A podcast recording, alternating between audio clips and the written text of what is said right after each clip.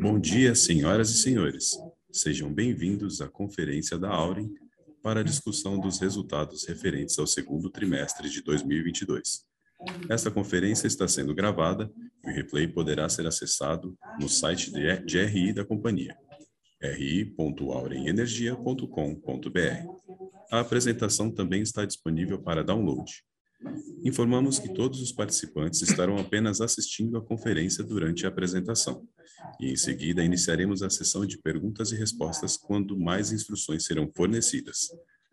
Antes de prosseguir, aproveito para reforçar que as declarações prospectivas têm como base as crenças e suposições da administração da Auren e as informações atuais disponíveis para a companhia. Essas declarações podem envolver riscos e incertezas tendo em vista que dizem respeito a eventos futuros e, portanto, que dependem de circunstâncias que podem ou não ocorrer. Investidores, analistas e jornalistas devem levar em conta que eventos relacionados ao ambiente macroeconômico, ao segmento e a outros fatores que podem fazer com que os resultados sejam materialmente diferentes daqueles expressados nas respectivas declarações prospectivas. Estão presentes nessa conferência o Sr. Fábio Zanfelice, CEO da Auren, e o Sr. Mário Bertoncini, CFO e DRI. O time de relações com investidores também está presente conosco. Gostaria agora de passar a palavra ao Sr. Fábio Zanfelice, que dará início à apresentação. Por favor, Fábio, pode prosseguir. Obrigado. Bom dia a, a todas e todos. Agradeço a participação de vocês na nossa divulgação dos resultados do segundo trimestre de 22. Já vou dar sequência aqui na apresentação para a gente usar o nosso tempo aqui de forma célere para as nossas perguntas ao final. Okay? Vamos lá para a agenda, no slide seguinte. A nossa ideia aqui é falar, então, sobre os destaques. Né? Na sequência, falamos sobre mercado de energia, desempenho operacional, desempenho financeiro, a estratégia de crescimento e depois as considerações finais. Então, aqui nos destaques do trimestre, do ponto de vista operacional, trazemos aí a, a mensagem da, do retorno, né, disponibilidade total do projeto Ventos do Araripe 3, projeto que sofreu com uma anomalia nos transformadores da subestação coletora, mas agora já passou a estar totalmente normalizada a partir desse segundo trimestre. Também destacamos aqui a boa performance do, dos ventos, os nossos parques eólicos, Vamos também aqui mostrar um pouco nossa estratégia de comercialização e o aumento dos clientes da Auren comercializadora. Sobre o aspecto financeiro, o EBITDA ajustado atingiu 424 milhões uh, de reais no trimestre, que representa 71% a mais do que observamos no segundo trimestre de 21, uma geração de caixa operacional de 385 milhões após o serviço da dívida, que representou aí um índice de conversão de caixa né, de cerca de 93% no semestre. E também um destaque bastante importante, nós concluímos nesse trimestre a migração parcial dos assistidos, né, dos participantes, dos participantes do plano uh, de pensão Viveste, o que traz, uh, uh, de certa medida, uma, uma redução parcial do risco atuarial do plano. Estratégia de crescimento, né, nós concluímos a reorganização societária de formação da companhia. Vamos falar aqui também, mostrar um pouco dos números aí no nosso uh, complexo, dos complexos dentro do Piauí 2 e 3. Já estão praticamente com 60% dos seus aerogeradores em operação. E vamos aí concluir a entrada em operação de todos os aerogeradores em novembro. Também um destaque aqui para a aquisição da Aquarela, a, a nossa empresa, né, nossa participação numa startup aí no ecossistema de inteligência do mercado uh, e data analytics. Então, dado aqui os destaques, vamos aqui então para os destaques do mercado de energia. É na página 6. Destaque aqui bastante interessante, todos têm acompanhado a recuperação aí da energia natural, natural fluente nesse último período úmido. Né, nós Trazemos aqui informações desde outubro de 2020 até o final do último trimestre, foi junho de 2022. Uh, ah, o setor sofreu com a pior crise hídrica da sua história, principalmente uh, em meados do ano passado, onde nós tivemos aí, quase uma frustração de 39% da média de longo termo da energia natural fluente, que representou aí cerca de 23 gigawatts médios abaixo da média. Porém, a partir de outubro, quando iniciou-se esse período, último período úmido, né, houve aí a reversão dessa expectativa, onde nós tivemos aí mais de 3,3 gigawatts médios de energia natural fluente, em relação à média, que representou mais do que 3%, 3,9% né, da, da, acima da MLT. Essa afluência uh, colaborou para a recuperação dos reservatórios e redução da geração termoelétrica, o que nós passamos a observar aí no último, uh, a partir do primeiro trimestre, uma redução bastante expressiva da geração termoelétrica, que foi equivalente a 12,4% da geração total do sistema, o menor nível observado nos últimos uh, ah, 10 anos. Na próxima página, trazemos um pouco o reflexo desse cenário hidrológico né, melhor, né, da recuperação do cenário. No gráfico da esquerda, nós trazemos aí uh, uma composição né, dos vários os biênios. Uh, a gente traz um gráfico que começa em outubro e termina em junho do ano seguinte, para mostrar um pouco aí a evolução entre o período úmido e o período seco de cada um desses biênios.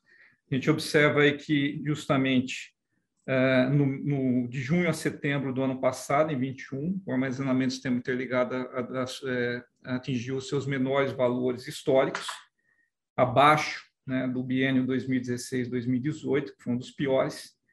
Felizmente, né, a partir de outubro, a recuperação da ENA levou a atingir, o armazenamento atingiu o valor de 75% em maio, que foi o maior uh, valor observado nos últimos 11 anos. Então, condição hidrológica restabelecida, armazenamento em condições bastante favoráveis, né, o que levou à redução do custo marginal de operação. Nós observamos aí no gráfico da direita. É, ao mesmo tempo, nós observamos no ano passado o maior custo marginal de operação é, em agosto, chegando a quase R$ 2.500 por megawatt-hora. A partir desse ano, nós batemos aí num dos melhores custos marginais de operação do sistema, que levou o PLD a ficar uma boa parte do ano uh, no piso regulatório né, de R$ 55,70.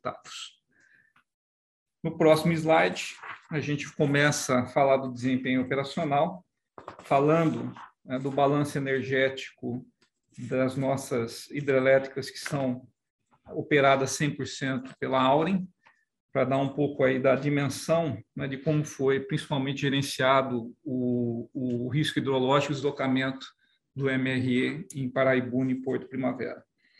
É, nesse segundo trimestre, é, nós fizemos aquisição para cobrir o GSF dessas duas usinas é, ao preço de 269 reais, é, por megawatt-hora.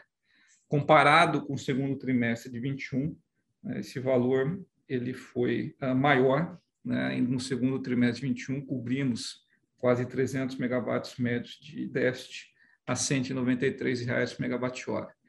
Obviamente, essa diferença ela, ela eh, se traduz na tomada de decisão diligente e responsável da companhia no ano passado de fazer né, essa cobertura desse déficit, uh, quando nós estávamos num cenário de um dos maiores riscos de, de suprimento uh, do sistema nos últimos 10 anos. Então, um pouco dessa tomada de decisão está muito relacionada aqui à gestão de risco uh, da companhia. Okay? No slide seguinte, uma boa notícia, né? nós tivemos nesse último trimestre geração eólica acima do P50, certificado para os projetos dentro do Piauí e Araripe 3, nós trazemos nesse gráfico de forma agregada, dado que esses dois parques eles estão distantes né, a, a 30 quilômetros um complexo do outro, então a gente pode agregar aqui a geração. De outra forma, teríamos que apresentar diferente, mas tem um benefício adicional na mesma região, no mesmo regime de vento, né, o que foi muito próximo né, para os dois parques a performance nesse último trimestre.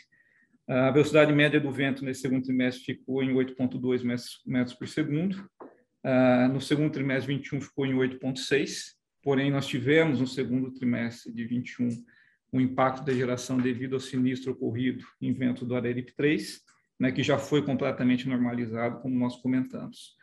Os números aqui, ventos do Piauí 1 apresentou no segundo trimestre, geração 7,3% acima do P90, da certificação da geração no percentil 90, e 1,4% acima do P50. Já Araripe 3 foi 11% acima do P90 e 5% acima do valor esperado é, no P50. Okay? No slide seguinte, uh, apresentamos pela primeira vez aqui uh, os números consolidados de comercialização de energia da Aula. Uh, o que vocês estão vendo nesse gráfico é o recurso, o requisito da companhia. No recurso estão todos os contratos de compra da comercializadora, da Auren comercializadora, mais a garantia física total das, das hidrelétricas e também das eólicas. E no gráfico, na linha de requisito, todos os contratos de venda né, da, da uh, dos seus contratos né, de venda dos ativos próprios e também das suas participações uh, em outros ativos uh, hidrelétricos. Observamos aí que a companhia está praticamente totalmente contratada até 2025. A gente observa aí uma sobre uma sobra dentro desse balanço de 135 megawatts médios no primeiro ano, 110 no segundo e 52 uh, no terceiro em 2024, 132 megawatts médios em 2025. E no longo prazo, na média de 2027 a 2032, nós temos aí uma, um nível de contratação de 65%. Importante ressaltar que uh, esse recurso ele considera a garantia física total da companhia, né? então, mais os contratos de compra. Não, não, não, não uh, uh, colocamos aqui nenhum RED para GSF nessa conta, tá? dado que são números, né, de, são números públicos e a gente não, não divulga aqui a nossa premissa de GSF. Porém, cabe destacar aqui que desses uh, ah, 3.343 megawatts médios né, de recurso, apenas 840 aqui são passíveis de sofrerem uh, uh, impacto do GSF, dado que essa é a parcela que a companhia tem de garantia física em hidrelétrica exposta ao GSF. Okay? Só para chamar a atenção dos senhores em relação a, ao número aqui que tem exposição ao risco uh, hidrológico.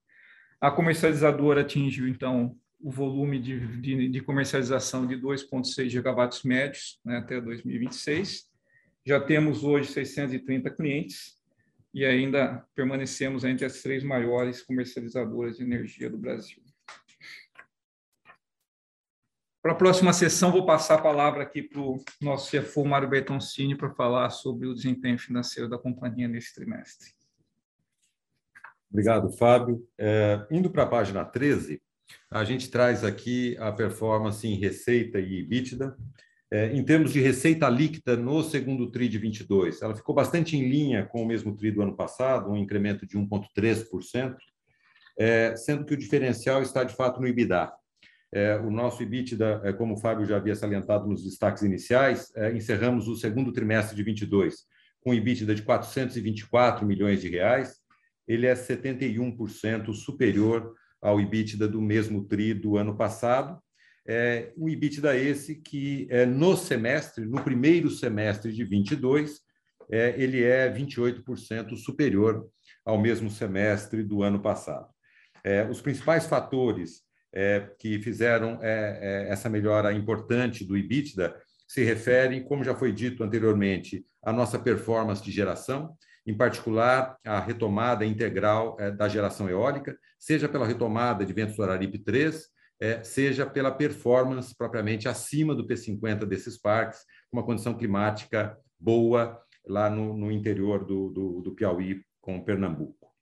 É, além disso, melhores preços de contratação da venda, é, o que também está refletido em melhores dividendos, caixa, efeito caixa de dividendos das nossas investidas e um menor custo no agregado de compra de energia quando a gente compara o segundo TRI de 22 contra o mesmo TRI do ano passado em que pese o preço maior na zeragem do, do short estrutural da CESP, zeragem essa que o Fábio já mencionou, realizamos ao longo do, do segundo semestre do ano passado, em que pese este efeito, é, no agregado, no consolidado, nós tivemos é, custos com compra de energia no TRI 93 milhões melhores do que daqueles comparados com o segundo TRI de 21.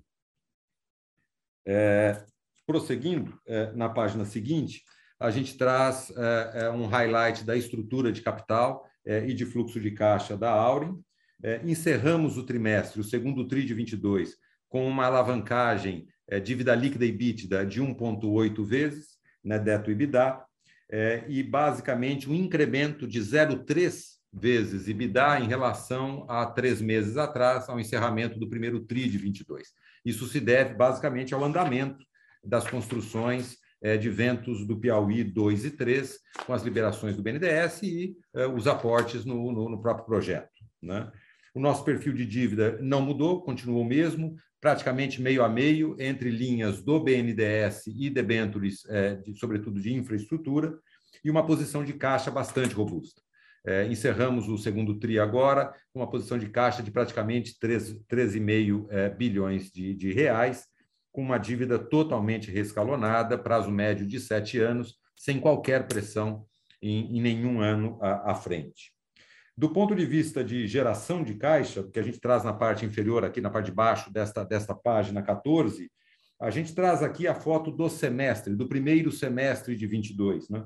com um índice de conversão de caixa é, é pós-serviço da dívida, pós os juros das dívidas, de 93%.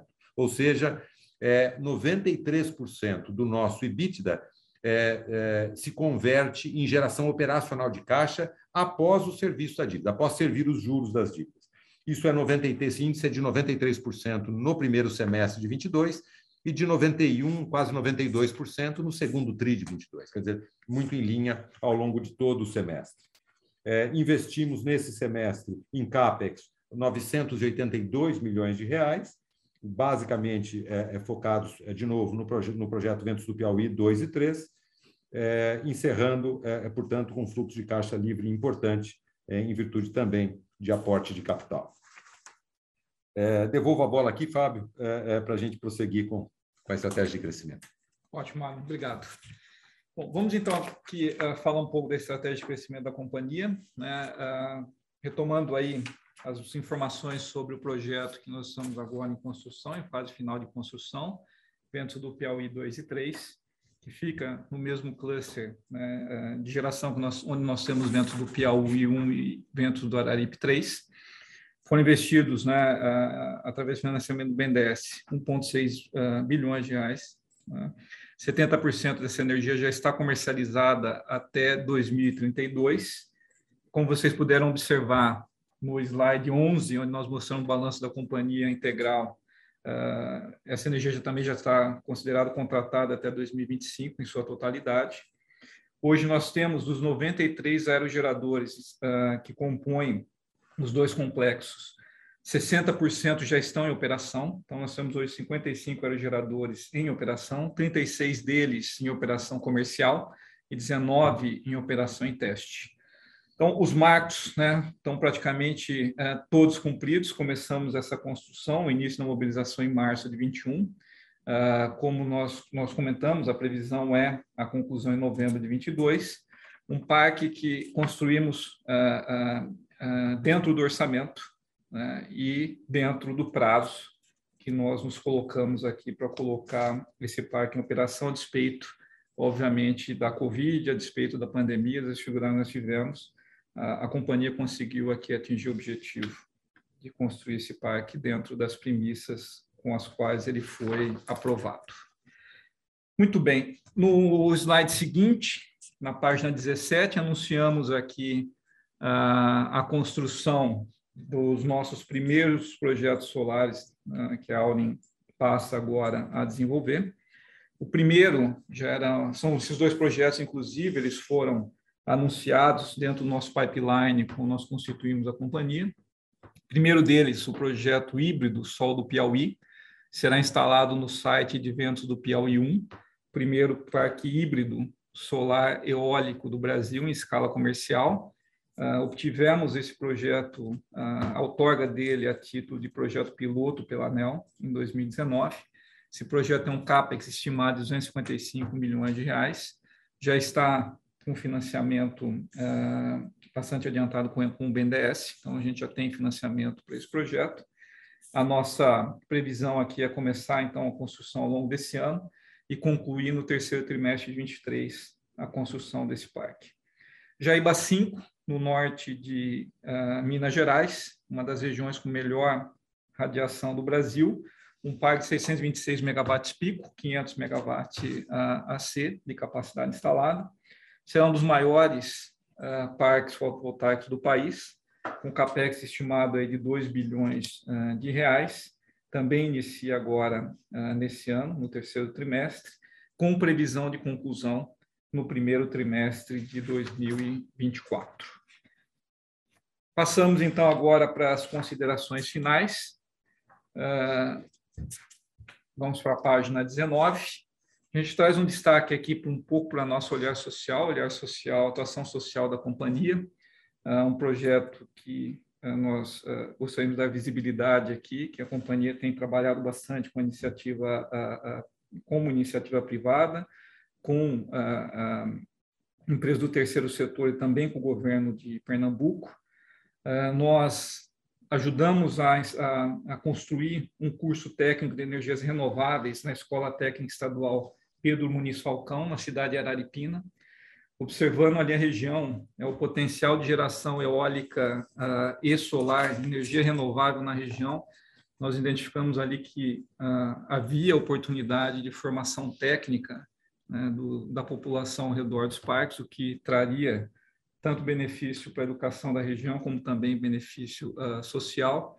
Com isso, trabalhamos juntos com o Instituto Votorantim e o Itaú Educação para construir currículo, esse currículo técnico de energias renováveis e atualizar os currículos de outros cursos, como o curso de TI, de Saúde e Segurança do Trabalho. São mais de 150 alunos beneficiados com esse uh, curso técnico, nós fizemos doação de mais, 200, mais de 200 itens né, para laboratórios desse curso. Engajamos aí mais de 30 colaboradores para construir o currículo e também construir parte das palestras né, serem ministradas para os alunos, uh, para os estudantes dessa, da rede estadual de Pernambuco. Uh, marcos importantes, essa articulação começou lá em 2020, Uh, em 2021, né, as primeiras turmas já iniciaram né, com a construção do currículo, e esse currículo foi lançado agora aqui em 2022. Esse currículo ele foi construído em cima da Base Nacional Curricular Comum, e é interessante porque eh, torna esse currículo apto a ser adotado né, por qualquer outra uh, secretaria de educação de qualquer outro estado do Brasil, dado que ele já está alinhado com as diretrizes do MEC.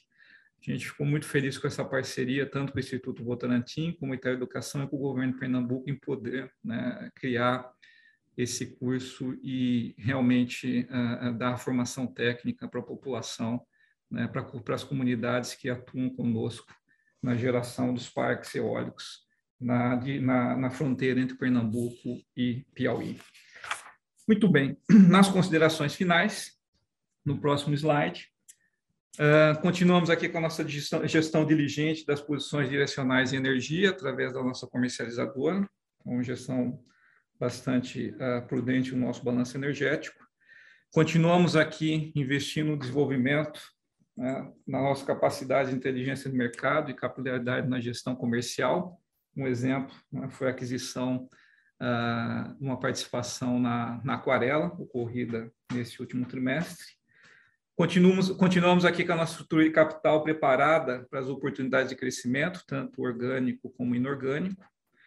Destacamos aqui a adição à capacidade instalada da Aulen, de 548 MW AC, relacionados a Sol do Piauí e Jaíba 5, além dos 409 MW dos projetos ventos do Piauí 2 e 3, que estão em fase final de construção. E reforçamos aqui a nossa disciplina né, na alocação de capital, e com foco de criação de valor a todos os nossos acionistas. Muito bem, com isso concluímos a apresentação e estamos, estamos aqui à disposição agora senhor, das senhoras e senhores para eventuais perguntas. Iniciaremos agora a sessão de perguntas e respostas para investidores e analistas. Caso deseje fazer alguma pergunta, por favor, pressione o botão reação e em seguida clique em levantar a mão. Se a sua pergunta for respondida, você pode sair da fila clicando sobre abaixar a mão. Nossa primeira pergunta vem do senhor Rafael Nagando. Senhor Rafael, o microfone está liberado. Bom dia, pessoal. Tudo bem? É, três perguntas aqui do, do, meu lado. A primeira em relação a, a três irmãos. Eu queria saber se, é, se há alguma atualiza, atualização é, nesse caso, é, algo como algum avanço ali no pagamento do incontroverso, é, mais uma atualização mesmo sobre o caso.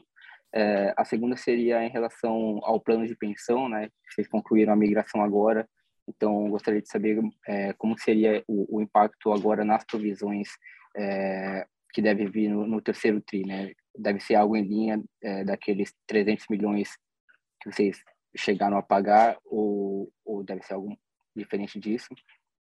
E a terceira e última seria em relação à alocação de capital agora para frente, né? Vocês anunciaram esses novos projetos que vão começar a ser desenvolvidos agora, solares, e, e anteriormente haviam falado sobre um potencial é, a colocação de capital no caso de é, no mercado secundário, né? Eu gostaria de saber se com essa nova, com esses novos projetos no, no na carteira, vocês devem deixar um pouco mais para frente, né? Postergar essas opções de M&A ou ainda continua olhando ativamente é, esse mercado? Obrigado. Ok, Rafael, obrigado pela sua pergunta. Bom, vamos aqui pela ordem, né? É, é, com relação a, a Três Irmãos, é, não temos nenhuma, nenhuma atualização, tá? É, Para ser bem, bem, bem uh, uh, honesto e transparente, nós somos questionados muitas vezes em relação a negociações, em relação ao tema, né? Principalmente em controverso e nós nos reservamos a dizer que a gente não comenta sobre, sobre temas de negociações, dado que é um processo que tem que envolve a esfera federal, então de fato a companhia não comenta sobre eventuais negociações, além do que da, da, do processo que corre já na justiça, né, que muitos de vocês têm acompanhado aí né, o, o, andamento do processo. Em relação à alocação de capital, a companhia tem capacidade de continuar crescendo organicamente através dos projetos Greenfield, como anunciamos agora, né, e também inorganicamente, através de aquisição de outros ativos. Então, a companhia continuará desenvolvendo seus projetos dentro do seu pipeline, ah, como temos eh, projetos como o projeto Helios, que também anunciamos no momento em que ah, constituímos a companhia, continuamos desenvolvendo e olhando também outras oportunidades em Greenfield, e também continuamos ativamente aqui observando oportunidades também de crescimento inorgânico e ressaltando né, que sempre com a estrita disciplina né, e a observância e ao retorno dos projetos, projetos que façam sentido para o portfólio da Aurin, né, mas também com muita disciplina financeira né, e também em projetos onde a gente possa agregar valor com a experiência uh, adquirida pela companhia ao longo aí dos últimos anos, ao longo da sua história.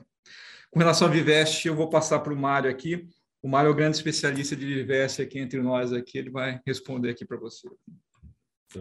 Oi, Rafael. Em relação à Viveste, a, gente concluiu, portanto, é, agora o processo de migração. Vocês se recordam, é, nós abrimos esse processo, nós tivemos adesão de 17,6% do patrimônio daqueles fundos de benefício definido, é, foram migrados. No dia 1 de agosto, agora, primeiro dia deste mês, a companhia pagou é, os 303 milhões de reais para basicamente fundiar é, o, o, estes participantes que migraram para o nosso fundo é, de contribuição definida. Né? Então, sobre, sobre essa base, não há mais que se falar em déficit, esse déficit está coberto.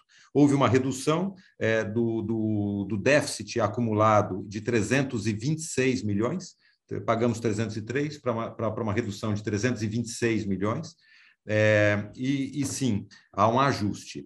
Na base, na base contábil do déficit, Rafael, se você depois observar nas nossas demonstrações, você vai ver que é, esse ajuste feito a partir de agosto, é, ele, ele se ajusta em menos 300 milhões, que é, tem a ver com menos 326 milhões, para ser preciso. É, tá com, relação, com relação à próxima frente, talvez, Rafael, só um adendo, é, passada a migração, concluída a migração, como fizemos, é, a nossa próxima frente, que já vinha correndo em paralelo, devo dizer, é com a potencial troca de indexadores lá. Como, como sabemos, quer dizer, hoje nós temos uma indexação integral ao IGP, ao IGPM, é, e, e, a gente vem buscando, através de uma negociação, através de uma busca de um consenso com as, com as partes, é, migrarmos é, é de indexador para o IPCA ou para uma fórmula híbrida temporária entre IPCA e IGPM. É, essa frente ainda não está concluída, ela caminha bem, mas ela ainda aguarda, inclusive, a superação de algumas dificuldades recursais na justiça, é, que concluiremos a, a exemplo do que fizemos com a migração. Tá ótimo. Muito obrigado, pessoal. Nossa próxima pergunta é do senhor André Sampaio. Por favor, senhor André, seu microfone está liberado. Bom dia a todos. É, eu gostaria de fazer uma pergunta em relação aos, aos novos projetos, em relação ao CAPEX. É, eu queria entender um pouquinho o motivo da diferença entre o CAPEX entre os dois projetos, em termos de milhões por megawatt pico, e se é só por ser um projeto híbrido e, e por que motivo que seria tão diferente. E a segunda dúvida é em relação ao risco desse capex. Né? A gente viu em algumas empresas aqui no setor é, que tiveram uma dificuldade de, de fato, o fornecedor entregar os equipamentos no preço originalmente contratado. É, no caso do solar, né? acho que no caso do eólico a gente não viu isso.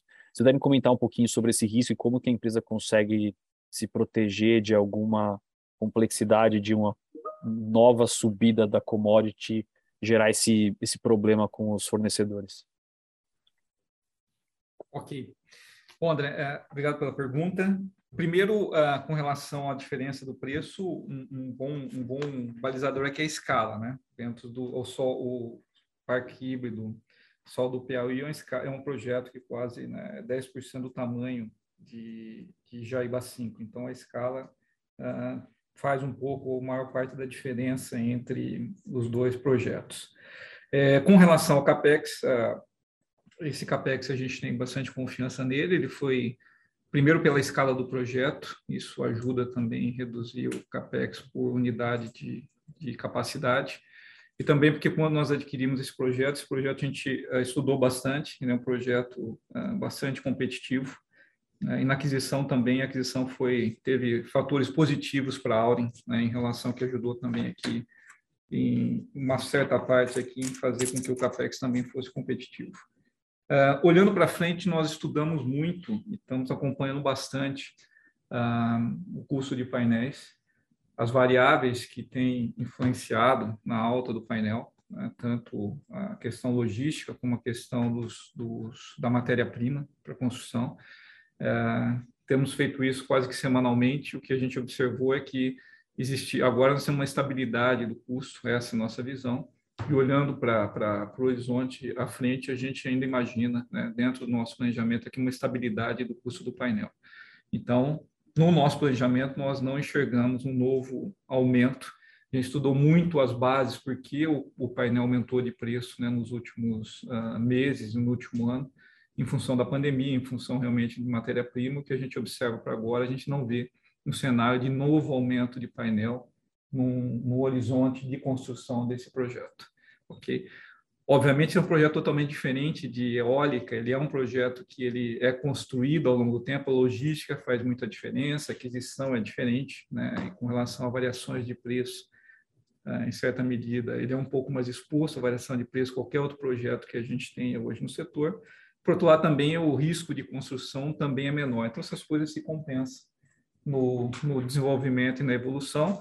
E a gente também está muito baseado na nossa experiência em construção né, de projetos. Vamos basear muito na nossa experiência na construção dos projetos eólicos, que agora a gente aplica essa experiência, tanto de aquisição de equipamentos, como gestão de obra, né, gestão de, de contingências, também agora aqui nesse projeto solar. Perfeito. Se eu puder adicionar mais uma pergunta, é, vocês puderem comentar um pouquinho sobre como foi a contratação de, de energia nesse, nesse, nesse último trimestre, tanto em relação ao montante quanto o preço, vocês puderem comentar um pouquinho, acho que, que ajuda, como teve uma mudança relevante do balanço energético, né, da forma de publicação do primeiro TRI para o segundo TRI, acho que ficaria mais claro para a gente aqui entender é, como tem sido a dinâmica de novos contratos. Ok. É, aqui é, houve uma mudança, nós né, observamos aí, a, primeiro, né, uma recuperação rápida dos reservatórios, melhora né, é, bastante rápida as condições energéticas, como todos vocês é, observaram também, a gente até apresentou aqui. E entendemos que era o momento de realmente fazer a, a contratação e, e, e, fazer toda a venda. Uh, com uma expectativa agora de que o preço permaneça no, no, no, próximo ano nos níveis que está, ou talvez até caia, dado que a gente tem uma entrada de período úmido. Então, a ideia é, de fato, a gente uh, ter uma, uma, uma gestão para os próximos três anos, né, do balanço energético próximo da totalidade da contratação. Isso também dá liberdade, continua dando liberdade para a comercializadora a fazer a sua, a sua, seu trading natural, que é um pouco da natureza né, da, da Auni comercializadora, e proteger de outra de, de qualquer forma a, a, a posição da, da, geradora. Se a gente olhar, a gente anunciou, né, a gente demonstrou que nós temos 3,5 gigawatts média de energia vendida né, no nosso requisito, isso é, é, praticamente duas vezes e meio que nós temos de garantia física. Então, a gente demonstra novamente que a exposição a preço nos próximos três anos aqui do nosso braço de geração está bastante coberto e a comercializadora continua agora operando, explorando oportunidades de mercado dentro né, do, do, do, do, mercado que tem a sua volatilidade, tem janelas né, de compra e venda de energia e a comercializadora agora continua operando né, com expertise do negócio de comercialização. Tá? É, no, no, nosso release de resultado, na página 14, a gente tem ali a abertura, né, dos, do, inclusive do, dos preços né, da, dos ativos próprios ali, quanto é o preço médio do ACR, quanto o preço médio do ACL e do portfólio como um todo. Ali a gente está divulgando ah, pura e simplesmente a venda dos ativos de geração. Né? Nós não abrimos ah, as vendas aqui para não, não, não haver nenhuma confusão, as vendas da comercializadora, isso são dos ativos. Mas, de fato, falando em termos de mercado, o que a gente observa agora para os próximos, para os próximos meses uh, é uma estabilidade, talvez com uma, com uma queda de, de preço. Então, a geradora está protegida. E, de novo, se houver alguma alteração nesse cenário, o nosso braço de comercialização se beneficia né, com a velocidade que tem de tomar posição e de explorar essas janelas de volatilidade de preço. Perfeito, pessoal. Muito obrigado. Nossa próxima pergunta é da senhora Flávia Sounis, da Goldman Sachs. Senhora Flávia, seu microfone está liberado. Oi, pessoal, desculpa, estava no mudo aqui. Bom dia, tudo bem? Não, na verdade, a minha pergunta era, era sobre o balanço energético mesmo. Também queria entender um pouco melhor, é, exatamente por conta dessa mudança de base, como é que tinha sido a venda e a contratação nesse trimestre especificamente. É, então, era, era bem uma... Seguindo aí a pergunta do André. Ok, Fábio. Você tem mais alguma dúvida adicional ou, ou a gente conseguiu respondê-la com a, com a resposta anterior? Conseguiram responder sim. Obrigado, Fábio. Obrigado. Nossa próxima pergunta vem do senhor Felipe Andrade, do Itaú BBA. Seu Felipe, seu microfone está liberado. Obrigado, bom dia pessoal, é, obrigado por aceitarem a pergunta. Eu queria insistir ainda um pouco aqui no, no ponto do balanço de energia, é, porque eu queria tentar aí obter com vocês um pouco mais de, de informação referente à aquisição de energia é, específica para mitigar ali o risco hidrológico na CESP. É, a gente não teve aqui tanta abertura com relação a volume comprado para os próximos anos e, e, o preço médio. A gente vem observando que, enfim, o, os volumes que foram adquiridos em 2021, eles vêm aí, de certa forma, é, impactando um pouco o resultado da empresa. Então, se vocês pudessem, por favor, compartilhar é, em grandes números aí, é, se ainda há, há, um volume relevante é, adquirido a um, um, preço elevado para 2023, 2024, para mitigar esse, esse risco hidrológico, enfim, poder dar um pouco mais de cor nesse, nesse assunto seria ótimo. Obrigado. Ok. O, Felipe, até para dar um pouco o contexto, né? A gente, uh, quando a gente olha agora, né, depois de ter passado por um período úmido fantástico, né, parece que o preço é, é bastante alto, porém ali uh, a gente também acaba ficando, de certa forma, uh, uh, tranquilo, porque ali atuou de forma, de, de, de, exatamente a nossa, a nossa política de risco à época. Né? Sim, sim. Você chega lá atrás e olha o custo marginal de, de, de operação bater R$ 2.500, não dá para tomar o risco de ficar com uma posição aberta no ano seguinte. Então, Aquela condição ela foi tomada, a decisão foi tomada, apesar de ser um preço alto uh, observado hoje, ela foi tomada para o ano seguinte, tá? simplesmente para cobrir uma, uma, uma, uma posição do ano seguinte. não foi estendida a mesma estratégia para os anos além de 2022. E aí vem né, uma coisa bastante interessante, que é a combinação dos ativos, que é a combinação da Votorantim Energia, da CESP e da VTRM. Quando nós combinamos ativos, e hoje a gestão né, desses ativos é feita pela comercializadora. Então, a comercializadora, hoje, dentro de todo o montante de comercialização, também passa a fazer gestão uh, do risco hidrológico dos nossos ativos hidrelétricos. Então, dentro de todo esse, esse, esse bojo de, de toda essa energia que a gente apresentou no balanço energético, né, tem uma parte ali que foi destinada para cobrir a exposição que nós temos dentro das nossas estimativas, né, um eventual GSF para os anos além de 2022. Tá? Isso já está dentro da estimativa aqui da, da, da, comercializadora, e a comercializadora atua para fazer a cobertura dessa exposição. Então, a, eu acho que a companhia, quando a gente, quando nós olhávamos a companhia a CESP Standalone, ela tinha uma limitação de fazer essa gestão, fez de forma fantástica, né, dentro da, da, da, das possibilidades da companhia. Agora, o, a Auren, né, com a capacidade de comercialização, vai conseguir fazer uma gestão muito mais eficiente dessas posições. E, de novo, né, reforçando, o que aconteceu na contratação de energia deste ano é fruto da pior crise hidrológica que nós vivemos nessa, no setor elétrico. Então, naturalmente, né, e por prudência e diligência, a companhia adotou a melhor prática de gestão de risco e fez o fechamento da posição aos preços que a gente anunciou aqui. Também, obrigado. Nossa próxima pergunta é do senhor Henrique Peretti, da JP Morgan. Senhor Henrique, seu microfone está liberado. Olá, bom dia, Fábio e Mário, tudo bem? É, eu tenho um follow-up na pergunta anterior. Eu queria saber se vocês poderiam abrir é, qual é o GSF que vocês estão estimando para 2023 e para os próximos anos? É, olhando o, o, balanço energético, né, vocês estão com uma contratação é, 95%, alguns anos até acima disso.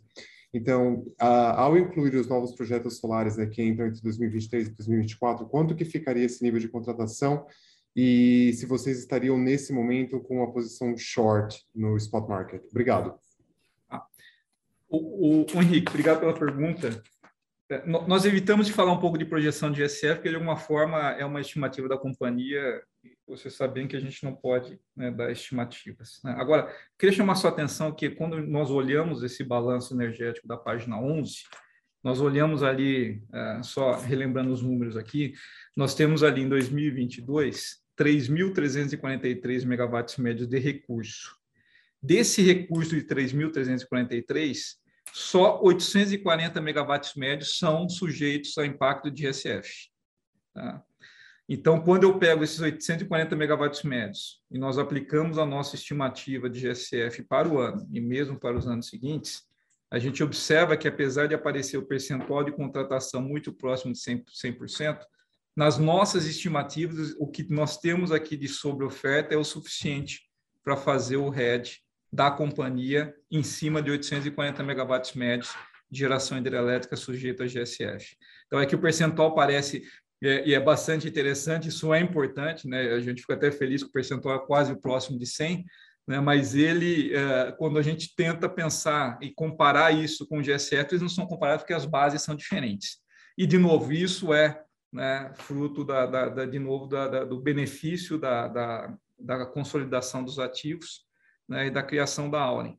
É, dado que a comercializadora tem um volume bastante grande de comercialização de energia, toda essa gestão né, da geradora ela fica muito mais eficiente, né, ela acaba dentro do, do, do risco é, compartilhado de comercialização. Uh, os ativos ideais também se beneficiam dessa oportunidade da comercializadora de ter capilaridade e poder né, ter velocidade de cobertura desses, desses montantes. Okay? Voltando, só complementando sua pergunta, obviamente aqui, como nós ainda uh, vamos construir, nós não adicionamos ainda o recurso né, dos projetos do solar e do híbrido, mas obviamente, como você também sabe, né, a potência é grande, mas a quantidade de energia é menor do que, dado o fator de capacidade, né, do híbrido ela da, da ordem de 23% e do, e do solar da ordem de 32%. Então, em energia em megawatt médio, a exposição que iria adicionar aqui são em torno de 170 megawatts médios, eh, não adiciona tanto risco a esse portfólio, dado aqui a quantidade de energia que é comercializada pela Aurin hoje. Obrigado, Fábio. A sessão de perguntas e respostas está encerrada. Gostaríamos de passar a palavra ao senhor Fábio para que faça as considerações finais. Ok. Bom, agradeço a, a todas e todos por participarem dessa conferência de resultados. É, ficamos felizes aqui em apresentar o nosso balanço energético na íntegra, na íntegra aqui pela primeira vez, mas a gente julgou que era bastante importante mostrar uh, um pouco mais da estratégia de comercialização da companhia, que é liderada aqui pelo Raul Cadena. É, também ficamos felizes aqui em, anunciar que os nossos parques eólicos né, atingiram as 50, a, a, a geração ficou acima do, do P50, né, reforçando de novo que a certificação dos parques estão bem aderentes à capacidade de geração né, desses ativos. E também bastante feliz aqui em anunciar o início da construção do projeto Jaíba 5, um projeto de grande escala, e também o projeto Ventos é Sol do Piauí 1, que apesar da escala não ser da dimensão uh, de Jaíba 5, mas para nós tem uma, é uma enorme felicidade poder iniciar a construção do primeiro projeto híbrido solar eólico do Brasil. Okay? Agradeço a todos, bom dia e bom fim de semana. A conferência da Auren está encerrada. Agradecemos a participação de todos e tenham um bom dia.